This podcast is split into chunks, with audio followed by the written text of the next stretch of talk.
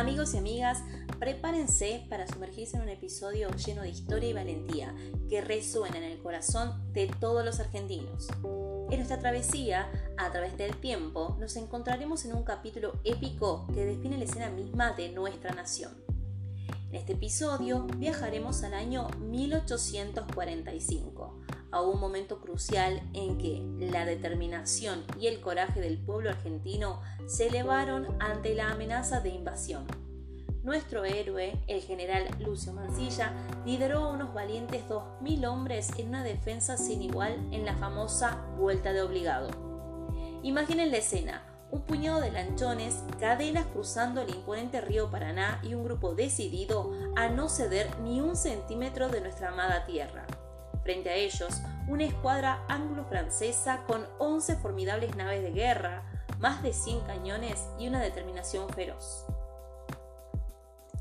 No solo se trataba de un enfrentamiento de fuerzas, sino de un choque de valores y amor por la patria.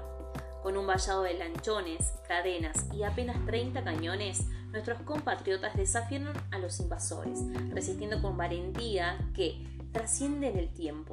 Imaginen el orgullo al ver a nuestros hombres retirándose, llevándose sus banderas, causando estragos y retrasando al invasor por más de 40 días.